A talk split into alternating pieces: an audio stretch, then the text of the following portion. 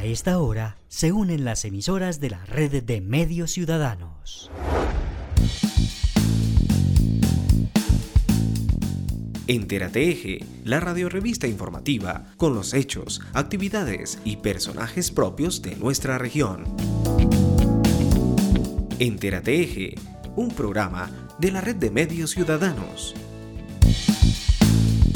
Hola, ¿qué tal? ¿Cómo están? ¿Cómo les va? Qué gusto saludarlos. Un abrazo para todos. Qué bueno estar de nuevo con ustedes como cada ocho días a esta misma hora, por esta misma frecuencia del dial de nuestras emisoras que hacen parte de la red de radio, em, de la red de radio ciudadano de Calda, Risaralda, Quindío, Norte del Valle del Cauca, Oriente de Cundinamarca. Cada vez estamos creciendo más en este fin de semana de Puente Festivo, el primero de esta tanda de dos que tenemos siempre en el mes de noviembre, el cual estamos precisamente inaugurando por lo menos con nuestro programa de Entérate Eje. Ya cada vez se siente más el ambiente de Navidad, de fin de año. Aprovechenlo, en este tiempo se pasa muy rápido.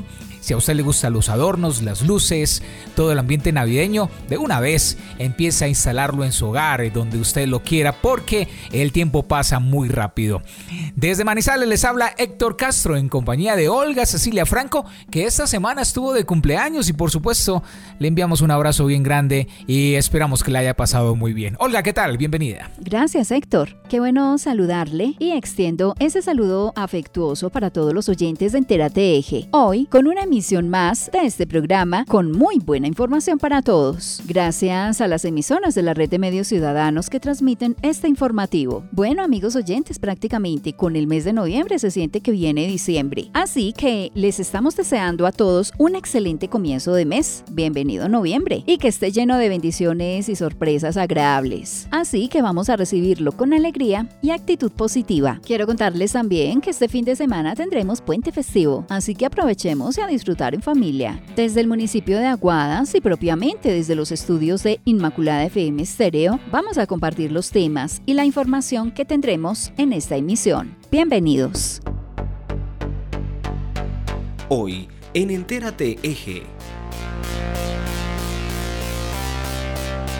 Inició el proceso de esterilización de los hipopótamos que habitan el Magdalena Medio. El SENA abrió inscripciones para estudiantes del 2024. Armenia trabaja para disminuir el robo de vehículos en la ciudad. Cerca de 600 familias recibieron mercado solidario en Risaralda. Se realizó el último comité de Juegos Nacionales. Este sábado, el Fuego recorrerá las calles de Armenia como preámbulo a los Juegos Nacionales. El Coliseo de Dos Quebradas, listo como sucede para los Juegos Nacionales. 250 músicos de Caldas reunidos en Manizales este fin de semana. ¿Sabían que en el mundo hay alrededor de 800 razas de perros y que hay algunos que viven más que otros? Algunos alcaldes electos de los municipios se dirigieron a su comunidad a través de la radio comunitaria. Además, nuestras habituales secciones de Manizales como vamos, emprende, música, lo que pasa en los municipios y las noticias al cierre. Bienvenidos a la edición 211 de Entérate Eje. Entérate Eje. Iniciamos con toda la información preparada por el periodista Juan Alberto Giraldo. Adelante Juan Alberto. Muchísimas gracias, un saludo muy especial para ustedes y para todos los oyentes de Entérate Eje en nuestro hermoso eje cafetero. Un saludo muy especial en este penúltimo mes del año. Actualidad en Entérate Eje. El Ministerio del Medio Ambiente inició con el proceso de esterilización de los hipopótamos que habitan el sector del Magdalena Medio, ya que con ello busca poderlos enviar a otro país. Pues la ministra de Ambiente y Desarrollo Sostenible, Susana Muhammad, anunció que la próxima semana iniciará la fase de esterilización quirúrgica de hipopótamos en Colombia, contemplada en el Plan de Manejo y Control del Gobierno Nacional que cuenta con el respaldo del Instituto Alexander von Humboldt y el Instituto de Ciencias Naturales de la Universidad Nacional. Son en total 20 hipopótamos este año, pero la meta es esterilizar 40 de estos animales cada año. Susana Muhammad, ministra de Ambiente y Desarrollo Sostenible de Colombia. Inicia eh, la primera etapa de este plan de manejo que la próxima semana eh, va a mostrar la fase de esterilización de hipopótamos en Colombia. Con este convenio esperamos hacer 20 esterilizaciones este año, 10 de ellas durante el mes de noviembre, iniciando precisamente la próxima semana con la primera. Y el plan contempla para un control de la población lograr 40 esterilizaciones al año, eh, con lo que iniciaríamos ya el año entrante. Al país le cuesta 40 millones de pesos realizar una esterilización eh, que por lo tanto, es un proceso complejo. Además, hay diferencias entre el macho y la hembra, que no se pueden además reconocer el sexo del individuo eh, a partir simplemente del avistamiento. Solamente cuando tenemos el individuo y se va a operar, se va a saber si es macho o hembra. Pero hay que decir que no es la única estrategia ni sería suficiente. No podríamos controlar la población solamente con el tema de la esterilización, hay complejidades como la edad del individuo, hay complejidades si es macho o hembra, hay eh, complejidades eh, con eh, el seguimiento, obviamente, de los animales ya en, el momento de la vida silvestre. Son tres estrategias. La translocación, que significa sacar estos animales del país y llevarlos a lugares donde se puedan mantener de forma segura. Se siguen las conversaciones con tres países, México, India y Filipinas, digamos, allí lo que necesita el país y que en lo que estamos trabajando con Cornare es el protocolo para la exportación de los animales. Por eso nosotros no vamos a exportar un solo animal si no hay autorización de la autoridad ambiental del otro país y si no tenemos la garantía de las condiciones eh, eh, eh, que, se podrían manejar. Ya hay uno de esos países que estamos descartando, la autoridad de ese país no nos está dando la autorización para la exportación. Y la tercera, que es la eutanasia ética, iniciamos las consultas públicas para el protocolo de eutanasia ética. Vamos a tener que tener eutanasia a una parte de la población. Eh, ya el estudio del Humboldt demuestra que si nosotros, ninguna de las tres es efectiva por sí sola, precisamente porque cada una tiene sus límites eh, tanto en capacidad logística, en realidad de materializarlas en la práctica.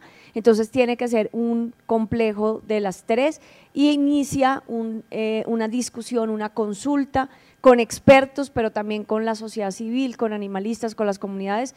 Por eso las tres estrategias tienen que funcionar al tiempo. No hay condiciones de sostener estos animales en cautiverio de forma segura. Aquí estamos en una carrera contra el tiempo en términos de impactos ambientales y ecosistémicos permanentes que están generando y por eso no se podría decir que una sola estrategia es efectiva para nuestro objetivo, que es controlar la población y lo que busca el ministerio es buscar implementar este plan en el mayor en el menor tiempo posible precisamente para que cesen los impactos y la transformación que está generando estas poblaciones en, el Magdalena Medio. El SENA Regional Caldas cuenta con 1.325 cupos para el primer trimestre de 2024, de los cuales 575 corresponden a carreras técnicas, 690 para tecnologías y 60 para el nivel de operarios. Y las inscripciones abrieron el 3 de noviembre e irán hasta el 11 de este mes. La inscripción se puede hacer a través de la página web www.senasofiaplus.com La oferta es la primera de 2024 y es modalidad presencial. Esta está disponible para Manizales, Chinchiná, Supía, La Dorada, Marquetalia, Pensilvania, Río Sucio y Samaná. Sin embargo, quienes habitan en las localidades próximas a estos ocho municipios también se pueden inscribir. Además, hay puntos presenciales abiertos en Manizales y Chinchiná. Paulo Tamayo, líder de comunicaciones del Sena Caldas. Una buena noticia para todos los caldenses que quieren iniciar el 2024 estudiando programas de calidad y lo mejor de todo gratuitos, pues el Sena Caldas abrirá sus inscripciones para el primer trimestre de 2024 entre el 3 y el 10 de noviembre. Son 1.325 cupos los que estarán disponibles, de los cuales 575 corresponden para carreras técnicas, 690 para tecnología, 60 para el nivel de operarios. Municipios donde estará disponible la formación, Manizales, Chinchiná, Supía, La Dorada, Marquetalia, Pensilvania, Río Sucio y Samaná. Es importante que la gente tenga claro que aunque la oferta puede que no esté disponible en su municipio, pues puede hacerla en uno de estos que mencioné que son cercanos o próximos a la localidad donde habitan. Las inscripciones se pueden hacer a través de la página web www.senasofiaplus.edu.co, también llamando a la línea gratuita 018-910-270 y también hay una línea de servicio al ciudadano en Manizales para que tomen nota 893-1720 extensión 62308. Adicionalmente habrán puntos presenciales de inscripción.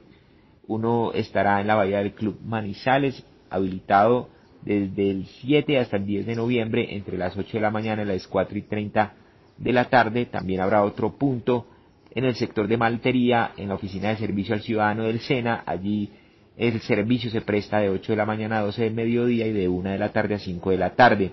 En Chinchiná, en la Escuela Nacional de la Calidad del Café del SENA, también estarán eh, solucionando inquietudes frente a la convocatoria y en La Dorada, en las instalaciones que quedan en el barrio Alfonso López. Recuerden, esta oferta es 100% gratuita, no requiere de intermediarios y la persona que se inscriba y logre sortear con éxito el proceso de selección iniciará formación el próximo 22 de enero de 2024. El alcalde de Armenia realizó la entrega de una marcadora de autopartes a la Policía Militar del Quindío, SIJIN, gracias a una inversión de más de 46 millones de pesos a través del Fondo de Seguridad Territorial, con el fin de que los propietarios de automóviles y motos puedan marcarlos para prevenir el robo. El objetivo es que los propietarios marquen las diferentes partes de sus automotores y así buscar que los robos de vehículos o de partes de ellos disminuyan, ya que se presume que va a ser más difícil robarlo y venderlo. De esta manera van a estar marcados con la placa por todas las partes del vehículo y así será mucho más difícil para los delincuentes pues sacar provecho de ellos. Andrés Buitrago Montecaleano, secretario de Gobierno de Armenia. El día de hoy nuestro alcalde hace entrega de una marcadora de autopartes a el departamento de policía Quindío. Buscamos que con esto podamos prevenir el hurto automotores, la receptación y obviamente que se comercialicen las partes hurtadas de los vehículos. Además de eso tendremos ya jornadas, primero las capacitaciones y posterior a esto tendremos las jornadas de marcación gratuita para todos los ciudadanos que quieran marcar sus automotores para que sus partes sean identificadas en caso de hurto y obviamente para que posteriormente en caso de recuperarlos puedan obviamente las personas volver a tener eh, estas partes de sus vehículos. Buscamos brindarle mayor protección, mayor seguridad y obviamente prevención a todos los cuyabros en el tema de hurto automotores. Las instituciones educativas Ciudadela Cuba y Carlota Sánchez en la ciudad de Pereira fueron los escenarios donde 598 familias en condición vulnerable recibieron un mercado social por parte del programa de seguridad alimentaria Risaralda sin hambre. Esta es la tercera entrega que se hace durante el año donde personas con necesidades básicas insatisfechas con bajos recursos, madres cabeza de hogar, desplazados, lustrabotas y en general con alta vulnerabilidad, se ven beneficiados con esta modalidad conocida como mercados sociales, donde muchos de los productos que lo integran son producidos en los municipios de Risaralda, lo que constituye un apoyo a la producción de este departamento. Freddy Hernández, líder, y Emilio Porras, beneficiarios de estos mercados solidarios. Soy líder social de la comuna Consota, donde venimos siendo parte de los mercados del gobernador, ya que tenemos una comunidad vulnerable y gracias a él y a su equipo de trabajo podemos contar con esos mercaditos para gente verdaderamente que, necesita. Eh, muy contento con este programa, gracias a la gobernación y al doctor Vital Tamayo. Mi nombre es Emilio Porras Jaramillo, resido en el barrio Laureles 2, Comuna San Joaquín.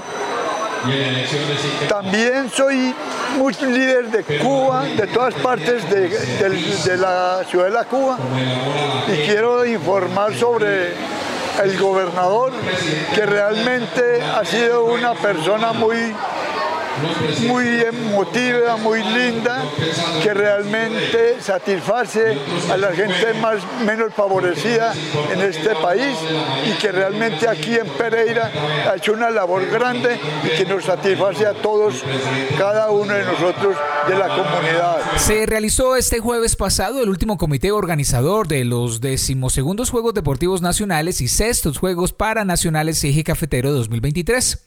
Durante la jornada, las diferentes entidades territoriales y los equipos de apoyo presentaron sus informes con el fin de hacer seguimiento a la entrega de obras para el inicio de las justas. Se habló de cada uno de los escenarios y de las diferentes sedes. Se mencionó el avance de obras y las alertas que ya se habían dado anteriormente. También sobre materiales especializados. Todo esto para realizar de la mejor manera este gran evento deportivo.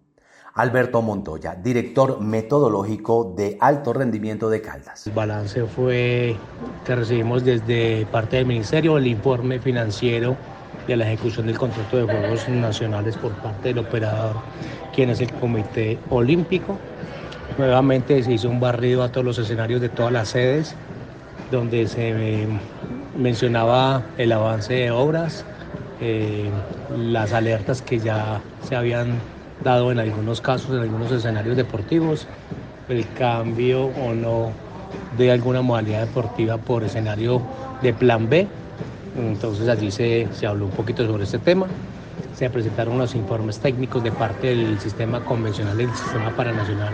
Por parte de ellos se habló un poco sobre la puesta a punto de los escenarios, los materiales especializados que presta el Ministerio del Deporte para la realización adecuada de los eventos deportivos. De igual forma se presentó el avance de los reconocimientos deportivos de todas las federaciones y ligas del país. Entonces IBC nos dio su reporte a la fecha. Eh, obviamente nos habló el director de Juegos Nacionales hablando sobre el compromiso que se tiene tanto del departamento como del municipio para sacar adelante estos Juegos Nacionales, que ya son una realidad. Ya estamos a nueve días de la inauguración. Y por último se habló un poquito sobre los comités operativos en cada región, sobre cómo iban y cuál era la etapa final, la recta final, para tener todo listo para el 11 de noviembre.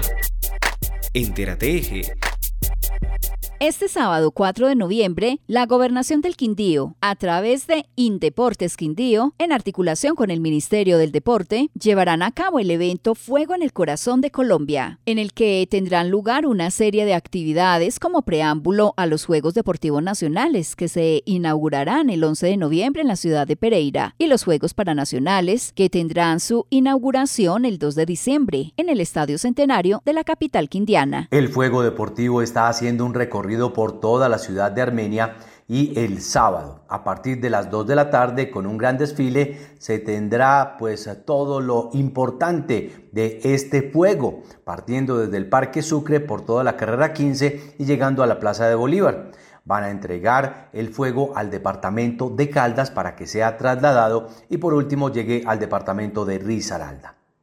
Fernando Augusto Paneso Zuluaga, gerente de Indeportes Quindío. El juego deportivo está haciendo un recorrido por toda la ciudad de Armenia, como es. Recuerden que Armenia es sede de los Juegos Paranacionales y como tal el día sábado a partir de las 2 de la tarde con un gran desfile que tenemos partiendo del Parque Sucre por toda la carrera 15 y llegando a la Plaza de Bolívar, vamos a entregar ya el juego deportivo al departamento de Caldas para que sea trasladado y por último llegue al departamento de Risaralda. Adicionalmente a esto vamos a hacer el lanzamiento de la canción oficial de juegos para el departamento del Quindío. Tenemos dos artistas quindianos que se prepararon, prepararon una canción oficial de juegos para el departamento del Quindío y también la vamos a tener allí. Adicional a esto vamos a hacer la entrega a nuestra banderada la máxima exponente del deporte quindiano hace cuatro años en los últimos Juegos Nacionales, la triatleta Lina María Raga, doblemente medallista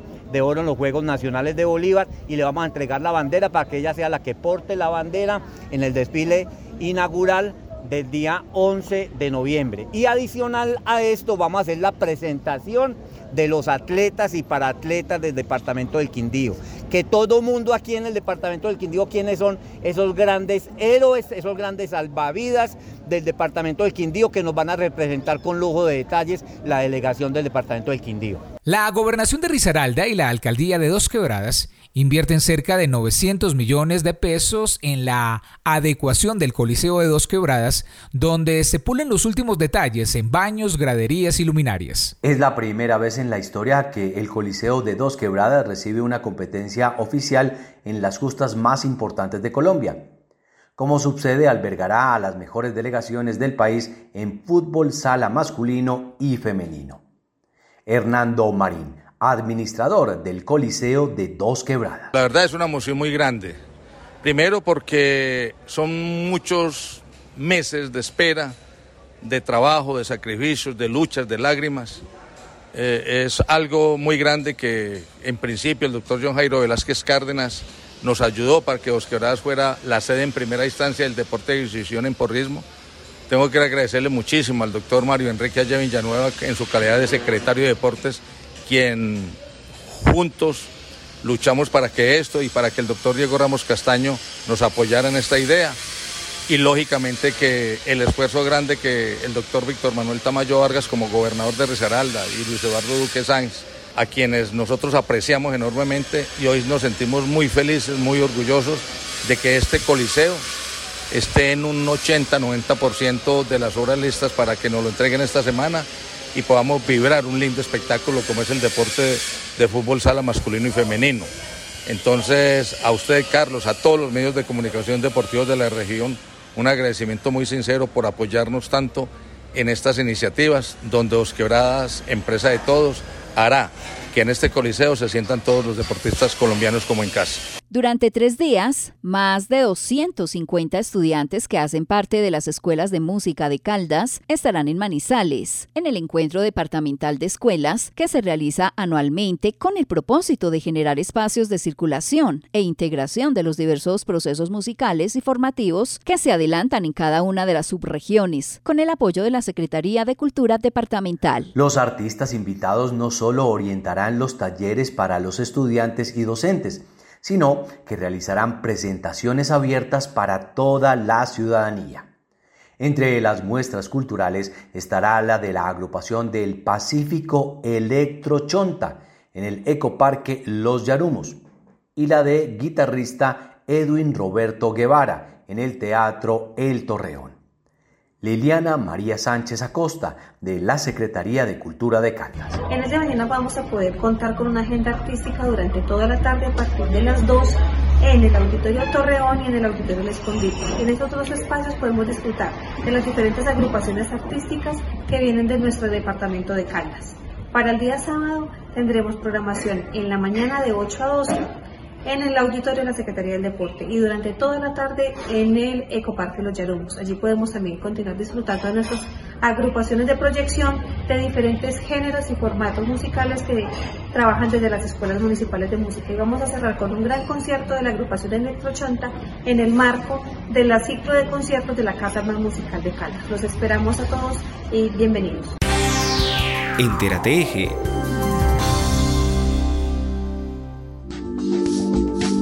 En Entérate Eje, ¿sabías que? ¿Sabías que? ¿Sabías que?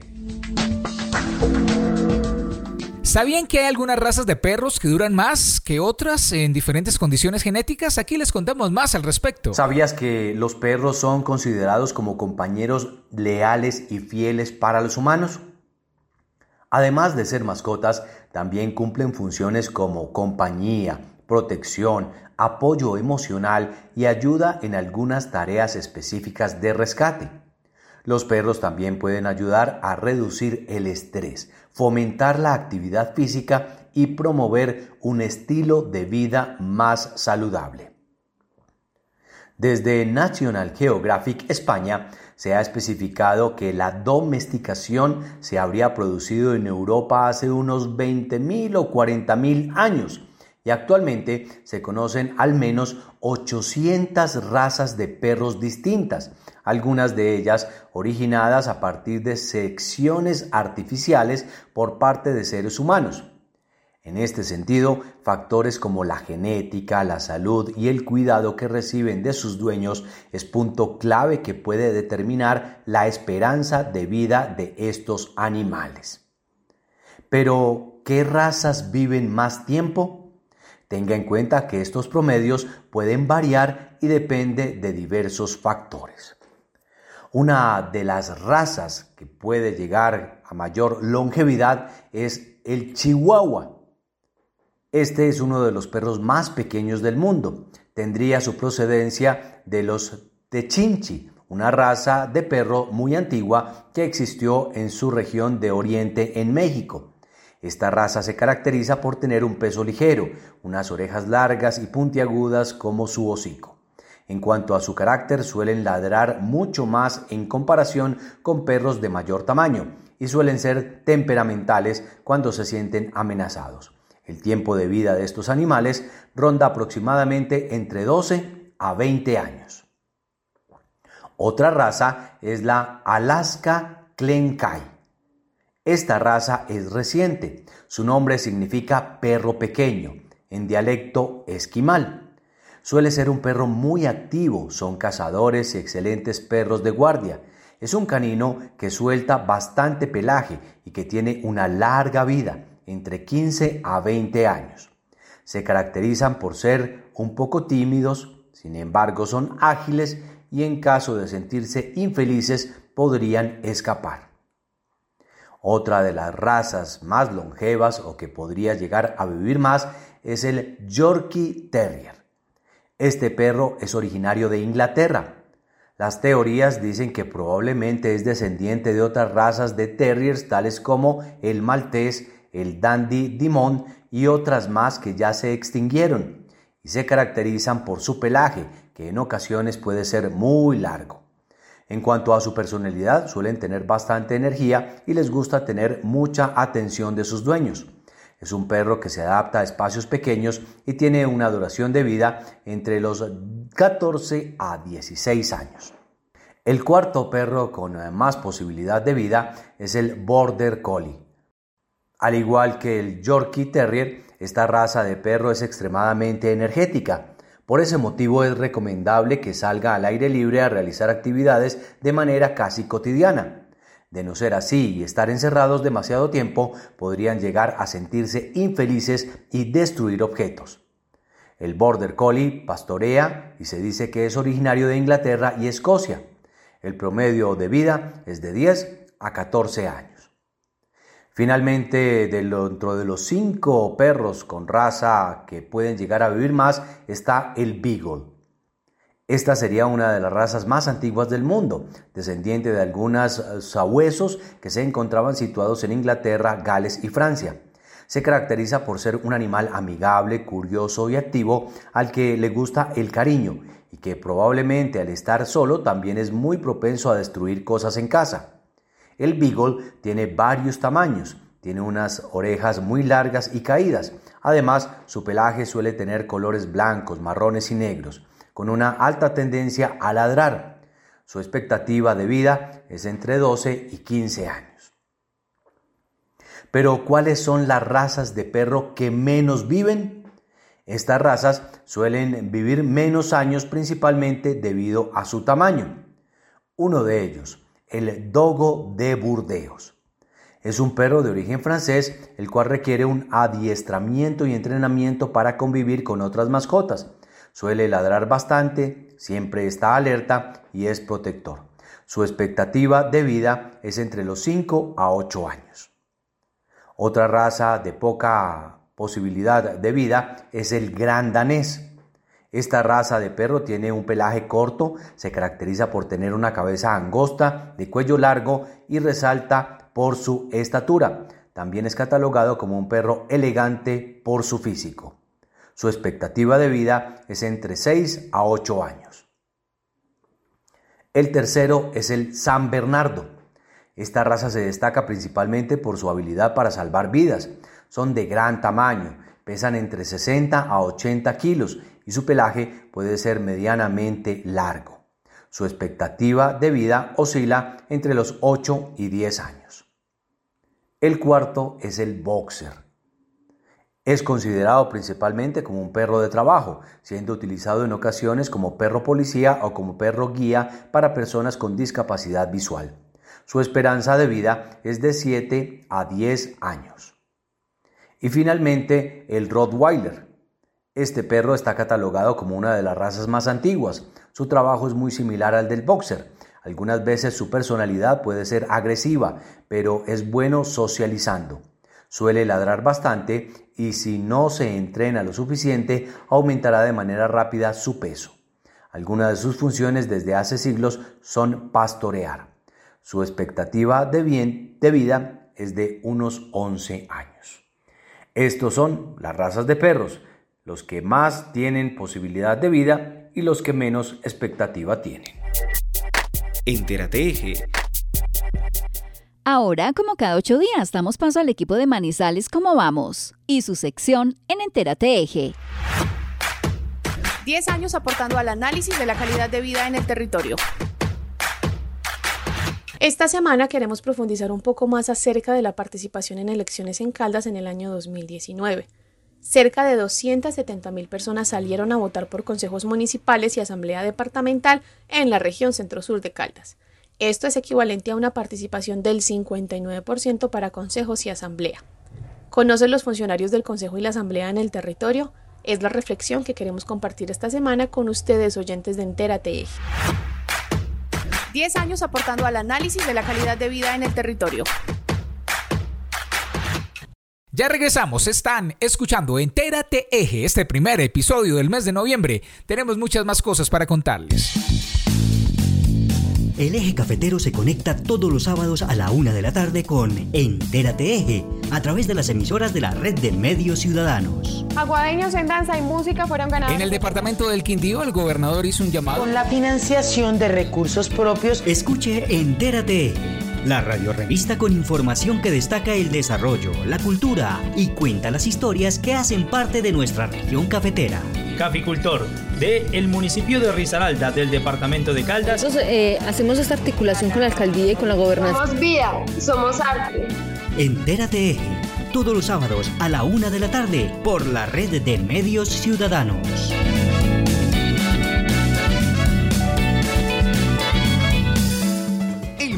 Nunca había estado tan cerca de ti. Envía y recibe ya tus giros internacionales en los puntos de venta autorizados su suerte en convenio con Western Union. Suma de 148 puntos autorizados en todo Caldas. Conócelos ya en susuerte.com. ¡Su suerte! Siempre te da más.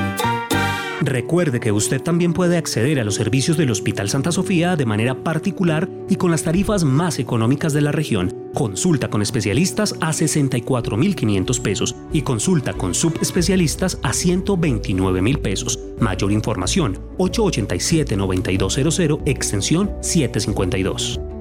En Manizales avanzamos hacia una movilidad sostenible Construimos la línea 3 del cable aéreo para conectar a más de 12.000 pasajeros en 11 minutos de los cámbulos al cable en un transporte limpio, eficiente y seguro.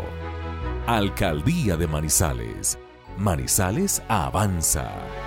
¡Vamos! Cuida su piel y protege la tuya. Revisa la piel una vez al mes de la cabeza a los pies. Busca cualquier irregularidad. Evita la exposición al sol entre 10 de la mañana y 4 de la tarde. Aplícate protector solar, así esté nublado o estés en casa. Ponte ropa y accesorios que te protejan del sol. Busca siempre la sombra. Juntos prevenimos el cáncer de piel. Aprende más en www.ligacancercolombia.org. Un mensaje de la Liga Colombiana contra el Cáncer y sus seccionales y capítulos. Entérate Eje.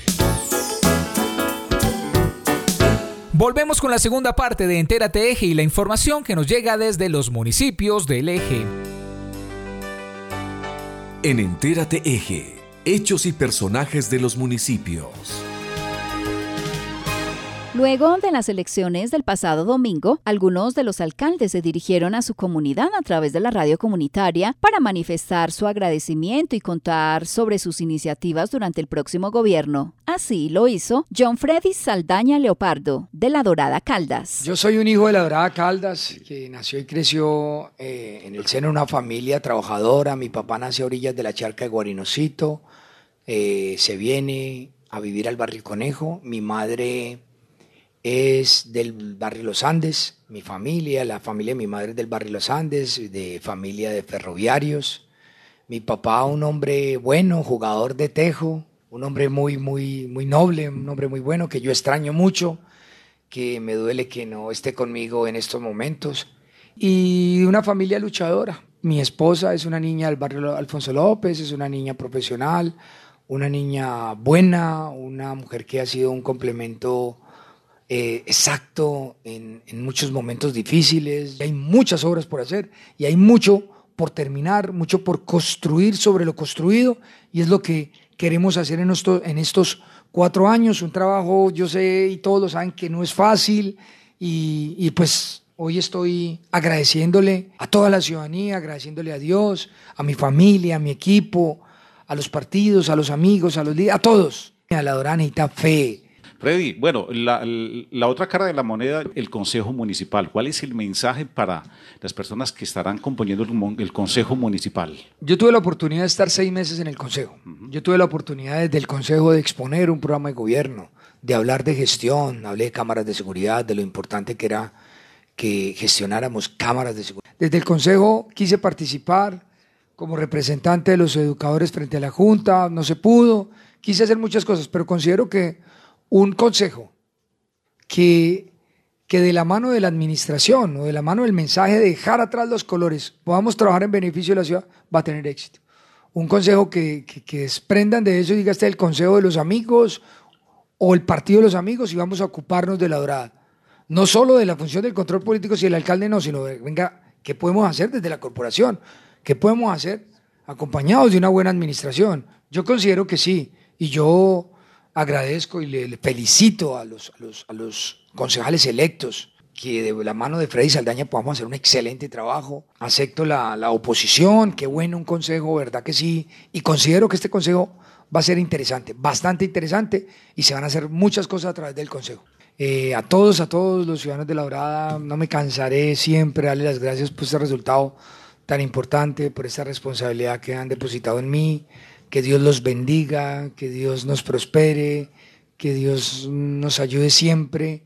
Muchas gracias, la verdad que sí, estoy muy, muy, muy comprometido con ustedes, muy agradecido con ustedes y lo único bueno en exceso en la vida es la gratitud. A todos muchas gracias, no los voy a defraudar, vamos a trabajar por la dorada, por esta hermosa tierra, por mi casa y por la casa de ustedes. Jader de Jesús Clavijo Bañol de Quinchía Rizaralda dijo. Bueno, un saludo muy especial a cada uno y cada uno de los habitantes de nuestro hermoso municipio. Eh, fueron días arduos, don Dagnoer, días y noches de mucho, mucho trabajo. Hoy los resultados se ven. Empezamos una, una campaña exactamente, mañana cumple cuatro años, dándole las gracias anteriormente por habernos elegido con 800 votos a una de las mayores votaciones de nuestro municipio en un consejo municipal. Eh, hoy empezamos con este proyecto saludando a los amigos, eh, en ese entonces, saludando amigos, saludando amigas, y muchos de ellos se fueron enamorando y proponiendo. Pero en su totalidad esto inicia de la mano de Dios. Es la persona, el ser que me lleva a esto, que nos lleva a esto, porque esto no es dejar de Jesús Clavijo Bañor, esto es de todos los habitantes, cada uno y cada una de los habitantes de Quinchía, de sus 82 veredas, de sus cuatro corregimientos, de sus 13 barrios. Hoy la obligación de Jader Clavijo es hacer las cosas bien, don Dagnover. Es que esas propuestas que nosotros rayamos a partir de visitar 55 veredas entre don Jairo Espina, Hamilton, Ramiro Chiquito y mío propio se vuelvan realidad. Hoy el pueblo nos dio la facultad de volver todas esas propuestas compromisos. Esos compromisos bonitos, esos compromisos que tenemos ahí ante Dios primero que todo y con la frente en alto agradecerle a toda la comunidad, a toda y cada una de las personas de nuestro municipio por confiar en este proyecto. Eh, felicitar a los otros candidatos también, sé que deben de estar muy cansados como lo estoy yo. Eh, Dios eligió uno, los invito a que trabajemos juntos los cuatro por Quinchía, con sus grupos de trabajo, con nuestros grupos de trabajo. Creo que hoy un partido no nos puede separar, hoy nos tiene que juntar como seres humanos en Dios primero que todo. Muchas gracias comunidad de Quinchía, mil y mil gracias. Bueno, agradecerle a usted. Quinchea Estéreo siempre va a estar disponible para que haga su labor, siempre disponible aquí para que cuando empiece su alcaldía, bien pueda dirigirse a toda la comunidad, lo que va a hacer y todos los proyectos que tiene. Siempre lo vamos a estar acompañando, como hemos hecho con todos los alcaldes que siempre han colaborado con Quichía Estéreo 89.3 y la Corporación Antena Parabólica. Don claro que sí, vamos a trabajar muy de la mano con la institucionalidad de nuestro municipio pública, privada, vamos a trabajar con nuestras juntas de acción comunal, vamos a trabajar con nuestras comunidades indígenas, vamos a trabajar con el ciudadano de a pie, con nuestros campesinos, con cada uno, cada una de personas, eh, vamos a generar condiciones desde la parte jurídica, desde la parte técnica, desde la parte logística, como Dios nos permita hacerlo. Vamos a hacer una bonita administración, porque donde nosotros proyectamos un municipio a corto y mediano plazo un municipio donde juntemos y nos unamos cada cuatro años a sacar unos muy buenos candidatos, tanto al Consejo como a la Alcaldía, como a la Gobernación, como a la Asamblea, para generar así condiciones de calidad de vida en varios años consecutivos. El de Pensilvania, Jesús Iván Ospina Ate Ortúa, comentó. No, uno acepta estas victorias o estos triunfos, más que victorias, estos triunfos electorales, ya con más madurez, con mayor tranquilidad, con serenidad. Uno sabe la responsabilidad que se asume y que es la responsabilidad que estábamos solicitando que los pensilvenses nos quisieran encomendar. Entonces, desde el primer momento en que uno sabe que ya es alcalde, empiezas a pensar en cómo ser lo que hay que hacer, todo el proceso de empalme que se viene, empezar a escoger un buen equipo de trabajo y empezar lo más pronto posible a darle resultados a los pensilvenses, que en última es lo que se está esperando, que haya mejora en las cosas que que, se tengan que mejorar en todos los ámbitos administrativos de un ente territorial como es la alcaldía, en este caso nuestra alcaldía de Pensilvania. Entonces, creo, que e, eso es parte de la madurez. Yo le pedí a todos mis amigos, por supuesto que todos teníamos derecho a celebrar, celebramos mesuradamente. Le pedí a todos los acompañantes de nuestra campaña que lo hiciéramos con respeto, con prudencia, nada de vanidades, nada de egos, nada de, empezar como a fastidiar eh, y ese fue el llamado que hicimos desde el primer día. Tuvimos una celebración sobria, eh, para nada humillante, vinculante, porque creo que, como siempre lo manifesté en campaña, de que aquí en adelante tenían, tenemos que pensar es en todo Pensilvania. Pensilvania son todas las personas que viviendo o no aquí, pero que tienen interés por nuestro municipio en que las cosas le vayan bien. Y al gran acuerdo por Pensilvania siempre invitamos a todo mundo, el que pensara que en el primer renglón de importancia tenía que estar nuestro municipio, y así lo ratificamos ahorita, y así lo vamos a hacer ahorita como alcaldes electos en toda la organización que tiene que darse previamente para recibir el municipio el primero de enero y durante nuestros cuatro años de mandato. También queremos que sea una administración muy incluyente, muy propositiva, pensando en las cosas buenas que se pueden desarrollar, tratando de superar escollos, tratando de hacer las gestiones más altas posibles en cualquier lugar del mundo que permitan que haya una diferencia, un cambio eh, para generar oportunidades, para generar mejor calidad de vida en los pensilvenses. Sí, Iván, precisamente también hay mucha gente que se pregunta eso, bueno, eh, ¿cómo es ese tema? Ahora, ahora qué sigue, ahora qué es lo que viene, porque el, nuevo alcalde pues asume el primero de enero, y, pero antes, o sea, en, este, en estos dos meses, ese transcurso de tiempo, exactamente qué se da, cuál es ese acercamiento con la administración, cómo se hace ese proceso de, de, empalme, arranca desde cuándo, cómo es. Bueno, en, por tiempos legalmente ya podemos, podríamos estar en procesos de empalme. El alcalde Oscar González tuvo la deferencia de comunicarse conmigo el día lunes. Ya hemos hablado en algunas oportunidades. Esta tarde precisamente tengo reunión con él para empezar a coordinar todo cómo va a ser el proceso de empalme. De él recibí no solamente las felicitaciones, sino también toda la disposición para hacer un proceso de empalme como, como debe de ser en los mejores términos, en las mejores condiciones. Nosotros nos estamos acompañando de un equipo idóneo para que el empalme sea un proceso que se desarrolle eh, bajo los parámetros de la normatividad, sí, pero también teniendo en cuenta eh, la, la, realidad, la actualidad del municipio. Entérate Eje una buena noticia para los habitantes de Filadelfia y Aranzazu con el anuncio que será intervenida la vía en el sector de los lavaderos. Uno de los puntos más críticos en la vía al noroccidente de Caldas está ubicado entre Filadelfia y Aranzazu, conocido como el sector lavaderos. Allí iniciará una importante intervención. El alcalde de Filadelfia, William Jairo Noreña, así se refirió al respecto. estamos complacidos porque el tema de los lavaderos eh, es un hecho, a pesar de que necesitamos 30 mil millones aproximadamente para eh, mejorar y mitigar ese riesgo en los lavaderos. Hoy ya iniciamos con la contratación, está en proceso ya en la página del SECOP e iniciamos con 5.700 millones de pesos gracias a este equipo de trabajo de la alcaldía y el señor gobernador. Ha sido crítico durante 50 años, es una vía que tiene la falla de Romeral y otras eh, fallas eh, naturales que están inmersas también con la falla de Romeral. Por eso también tenemos una falla en los órganos y para nosotros es la arteria principal de nuestro municipio, el acceso, Varsovia-Filadelfia. En este punto se han presentado un sinnúmero de accidentes, en los cuales ciudadanos han resultado lesionados. El hundimiento de la calzada ha sido continuo. En pocos días iniciará esta obra, que traerá beneficio a toda la subregión. Con una inversión de 630 millones, la gobernación de Caldas y la alcaldía de la Merced mejorará la infraestructura del Coliseo Cubierto. En un esfuerzo por eh, potenciar el bienestar y la actividad deportiva de la comunidad, la Secretaría de Planeación Departamental, en articulación con la alcaldía de la Merced, anunciaron el mejoramiento de la infraestructura del Coliseo Cubierto. Luis Gonzaga Carmona, alcalde de la Merced, mencionó. Vamos a remodelar un escenario deportivo para la juventud de nuestro municipio, para los niños, niñas y adolescentes, para que puedan tener unos espacios de ocio agradables y puedan ellos de todas maneras compartir en familia también en algunas actividades que aquí se realizan.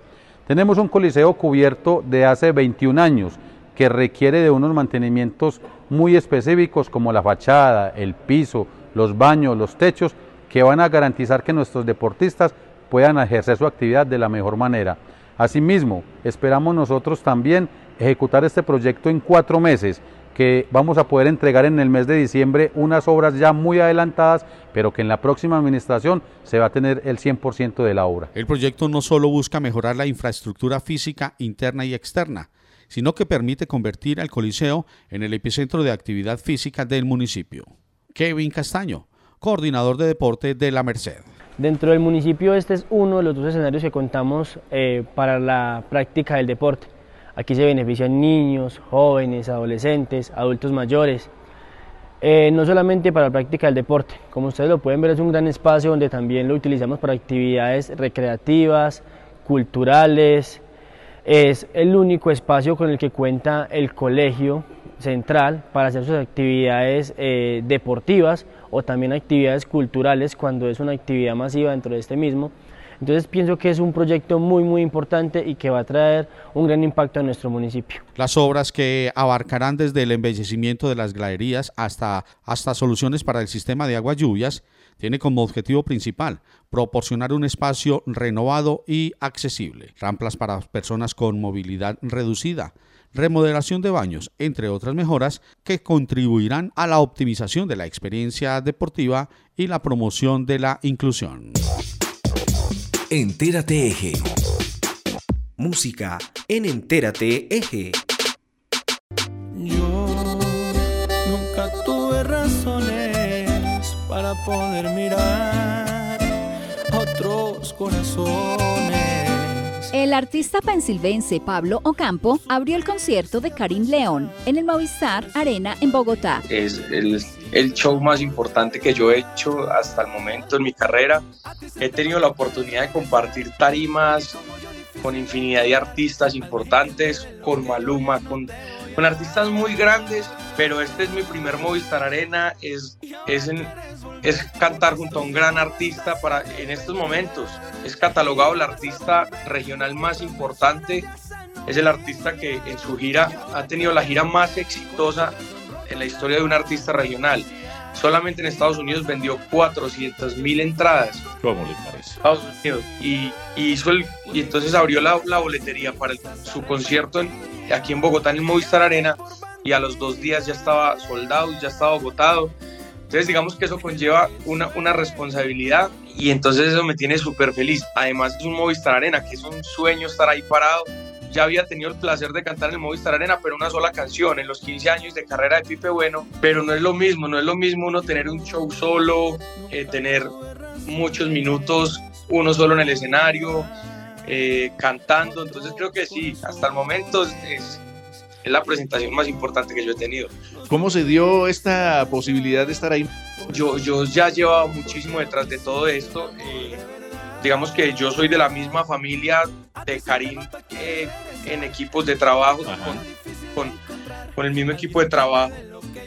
Entonces yo, yo ya andaba detrás de esto, ya a mí me habían dicho que yo iba a abrir la gira de Karim en México y en Estados Unidos.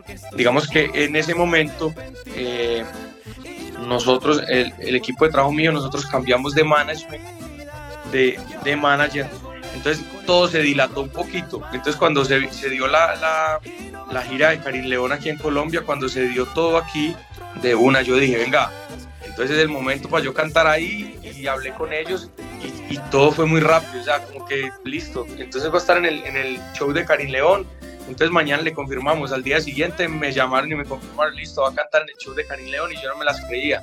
Aparte que me confirmaron, pero no se podía decir nada porque no se podía salir antes de que la tiquetería eh, sacara toda la publicidad de, de, quién iba a abrir el concierto, todo. Y yo con esas ganas de publicar, inclusive en un medio de comunicación muy importante aquí en Colombia que se llama La Red, se filtró, publicaron y después me llamaron a mí, ¿qué, qué pasó ahí? Yo no, yo no tengo ni idea. Y haciendo fuerza, porque yo, yo sentía que lo mínimo que pasara me bajaban del concierto. yo no, no, no, yo no me puedo dejar bajar de este concierto ni por el berraco. Pero bueno, hasta que salió ya la por fin la publicidad de los organizadores del concierto, de la tiquetería, y listo, y ya, ya era oficial pues que estar en ese concierto, entonces eso me tiene demasiado feliz. Y ahora quieres volver, porque estoy seguro estás arrepentida, y no vas a volver, porque otra persona ya sanó mi herida. En este momento es un gusto para nosotros darle la bienvenida al maestro Fernelo Campo Munera y nos trae otro episodio de las canciones Cuentan Cosas.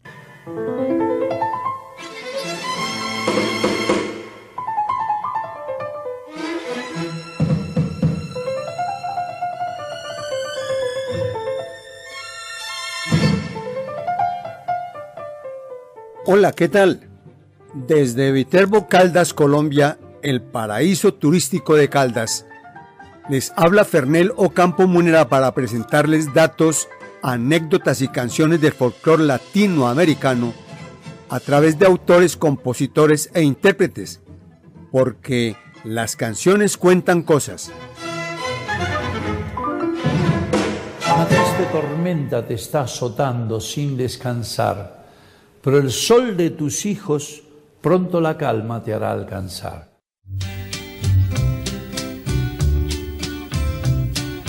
Nunca podré morirme, mi corazón no lo tengo aquí. Allí me está esperando, me está guardando que vuelva allí. Preciosa, sin duda alguna es una de esas canciones de sentimiento patrio. Todo cubano que por una u otra circunstancia haya tenido que salir de la isla, al escuchar esta letra llega a su alma recuerdos de patria. Una curiosidad musical. Cuando salí de Cuba, la compuso Luis Aguilé, de nacionalidad argentina. Nació en Buenos Aires. Su nombre de familia, Luis María Aguilera Pica, cantante, autor, compositor, hombre de radio. Compuso en 1967 cuando salí de Cuba. Cuando salí de Cuba, dejé mi vida, dejé mi amor. Cuando salí de Cuba. Realmente, Aguilé en la canción recuerda a un amor que tuvo en la isla. Escribe Manuel Román, amigo del músico poeta, que la mujer que inspiró esta canción fue una dama que había tenido relaciones con Fidel Castro. La canción la escribió en música y letra cuando vivió en España, en Madrid. Una triste tormenta. Los cubanos exiliados en Estados Unidos convirtieron la composición en un himno. Escuchamos la versión en la voz de su autor, Luis Aguilé. Magnífica la versión en la voz de Celia Cruz. Allá esperando, me está guardando que vuelva allí. Cuando salí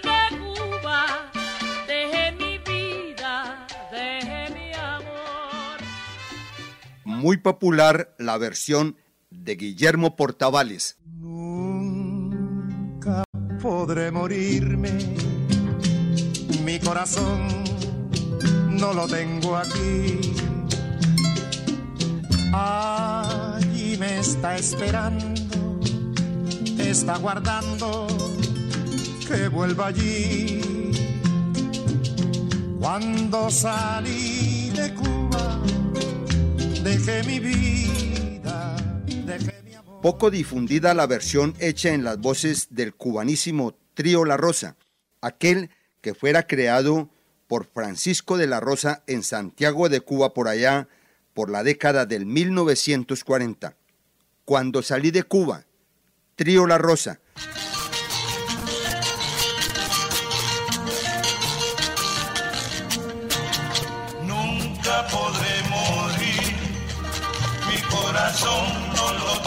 Aquí. Allí me está esperando, me está guardando que vuelva aquí. Cuando salí de Cuba, dejé mi vida, dejé mi amor. Cuando salí de Cuba,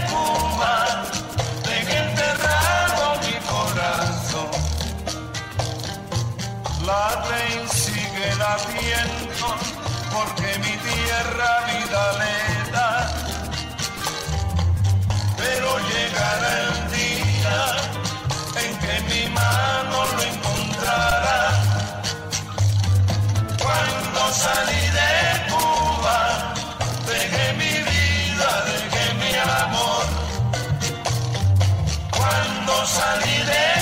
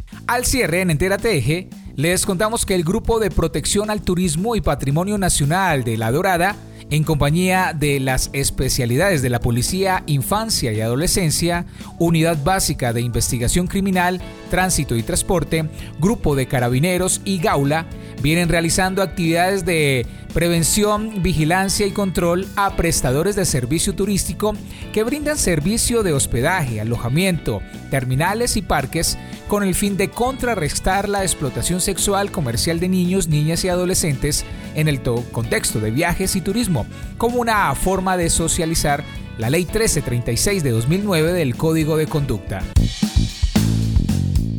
Hemos llegado al final de Entérate Eje. La emisión de hoy llegó a ustedes a través de las emisoras Inmaculada FM Estéreo, Anserma Estéreo, Brisa FM, Mirador Estéreo en Chinchiná, Dorada Estéreo, Pensilvania Estéreo, Angular Estéreo de Palestina, Paisaje Estéreo en Belalcázar, Quimbaya Estéreo, Alcalá FM en el norte del Valle, Armonía Estéreo en Salamina, La Campeona Estéreo de Samaná, Azúcar Estéreo en La Virginia, Quinchía Estéreo, Radio Cóndor de la Universidad Autónoma de Manizales, UMFM 101.2 de la Universidad de Manizales, Peterbo Estéreo y Voces FM en Manzanares. También nos puede escuchar en cualquier momento en las plataformas digitales Spotify, Anchor, Google Podcast, Apple Music, Radio Public, brisafm.net e inmaculadafm.com. Esta semana, como siempre, los estuvimos acompañando en la edición Freddy Castaño, la coordinación es de Luz Adriana López, la dirección general de John Jairo Herrera Sánchez. Les estuvimos acompañando como es habitual cada semana en la presentación de nuestro espacio de Entérate Eje, Olga Cecilia Franco y quien les habla Héctor Castro, deseándoles que pasen un muy buen fin de semana de puente festivo y nos volvemos a escuchar dentro de ocho días. Recuerden seguirnos en Twitter, arroba rmc-colombia y en Facebook como Entérate Eje. Hasta una próxima emisión y a disfrutar de este puente festivo, pero sanamente. Entérate Eje, la radiorevista informativa con los hechos, actividades y personajes propios de nuestra región. Entérate Eje, un programa de la red de medios ciudadanos